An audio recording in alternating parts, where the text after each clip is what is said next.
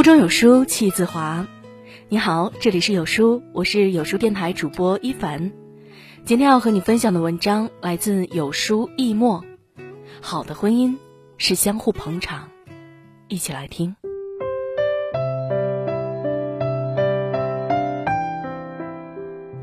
有一种爱叫为你捧场。在综艺节目《做家务的男人》中，看到这样一幕。袁弘和张歆艺夫妻俩一起贴窗膜，张歆艺拿出自己刚裁好的窗膜，往窗户上一比划，结果发现比窗户短了一截。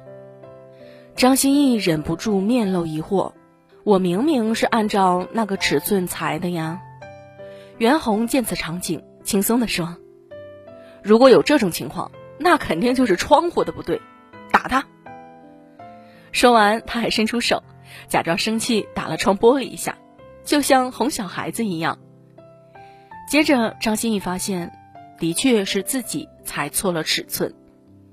袁弘依然没有泼冷水，而是幽默地说：“肯定是尺子的不对。”一场综艺看下来，在这对夫妻相处的过程中，袁弘很少给妻子泼冷水，也很少苛责她，总是温柔又暖心。而张歆艺。也是这样对待袁弘的。有一次，袁弘在给张歆艺做爱吃的蘸水的时候，错把芥末油当成花椒油放在里面了，结果张歆艺吃到后果然被呛着了。看到这个场景，大家以为张歆艺会生气，可谁知张歆艺居然分外捧场的连说好吃，还说袁弘开创了蘸水的另一种风格。这样会捧场的老婆。也是没谁了。我想，这也许就是这对夫妻婚姻如此幸福的秘诀吧。有一种爱，叫为你捧场。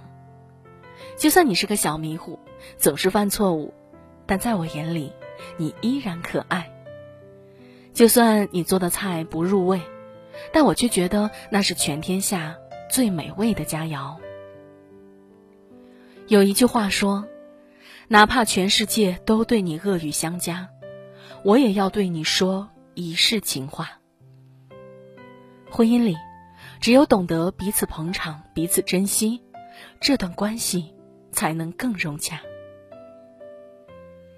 捧场，就是眼里有你。心理学家罗洛梅早就指出，爱的本质其实是一种关注。对于每一个个体来说。最本质的需求就是能够被关注、被重视、被认可。真正疼惜你的人，绝对不会对你不管不顾，而是时时刻刻眼神都聚焦在你身上。你的一颦一笑、一嗔一怒，都会牵动他的神经。爷爷和奶奶相濡以沫一辈子，看彼此的眼里始终带着光。有一次，奶奶逛街时看中了一件旗袍。他欣喜的去试穿，等他一出来，爷爷的眼神早就停留在奶奶身上。他上上下下凝神仔细端详一番，然后拉起奶奶的手，嘚瑟的说：“哎呀，我从哪里娶来这么个美媳妇儿？”奶奶听到后，脸上也露出了鲜有的少女的羞涩。而在女儿们的恋爱中。向佐和郭碧婷这对新婚夫妇，就正处于磨合中。在去度蜜月时，为了找到旅馆，向佐一个人提着行李箱，把新婚妻子落在身后，完全不管不顾。郭碧婷连续喊了几声“佐”，向佐都没有回头看一眼郭碧婷，让网友大呼心疼。有时，郭碧婷也会忽略向佐的感受。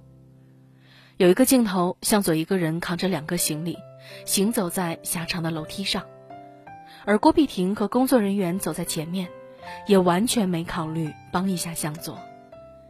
连场外观察的 Papi 酱都忍不住直言：郭碧婷应该把向佐那个书包抢过来背着的。我想，相互捧场的夫妻，首先要做到的就是彼此眼里有你吧。捧场。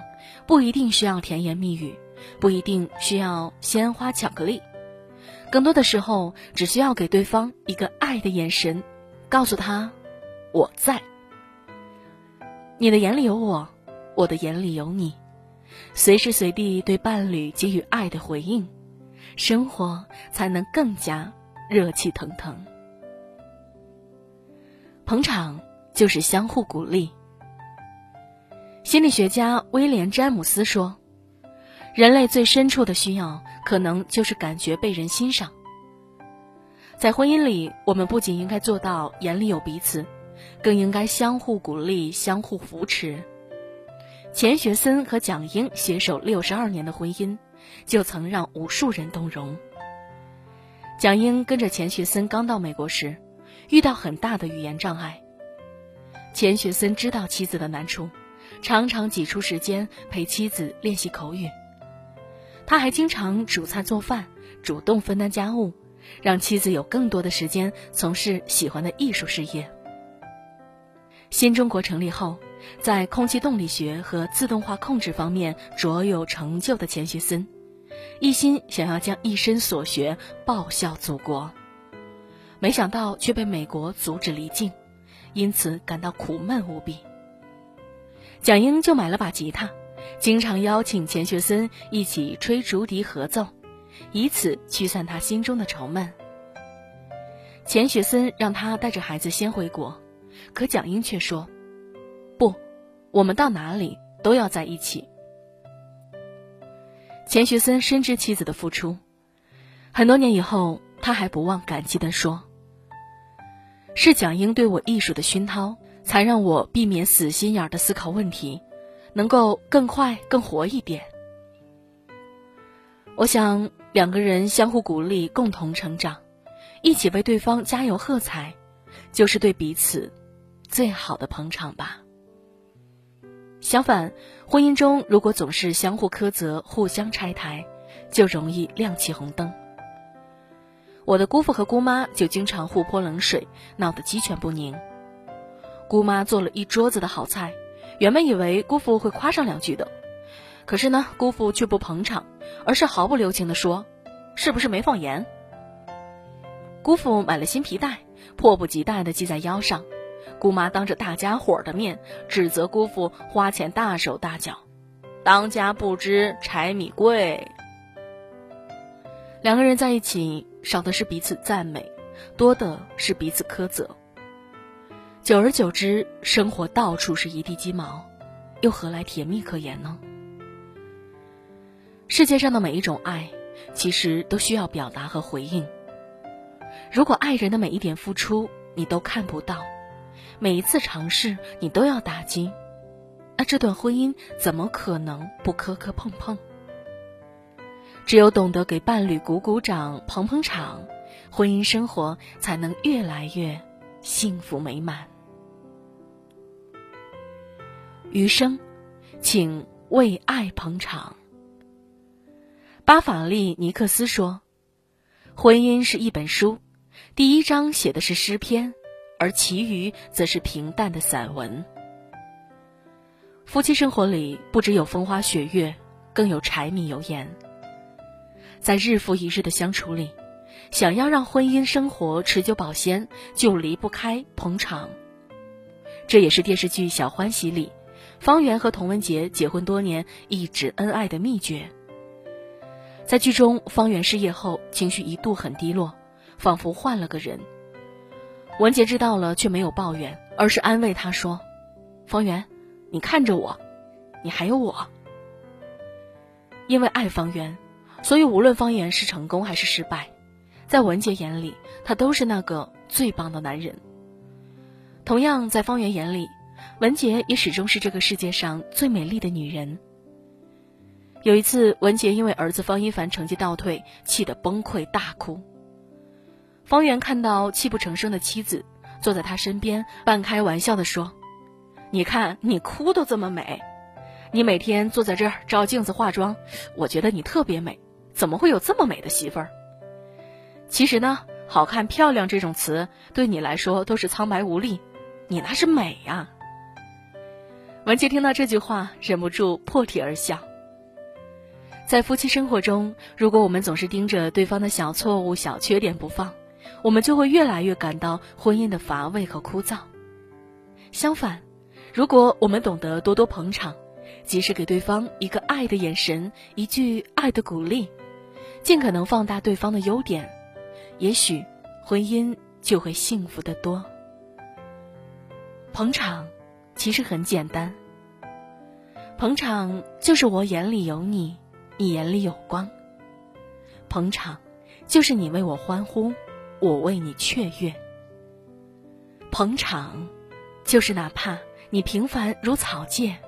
我依然是你，如生命。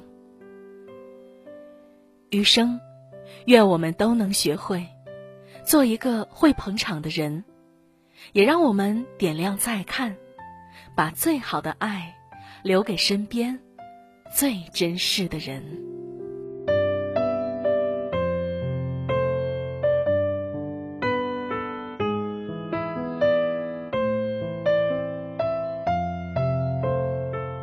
在这个碎片化的时代，你有多久没读完一本书了呢？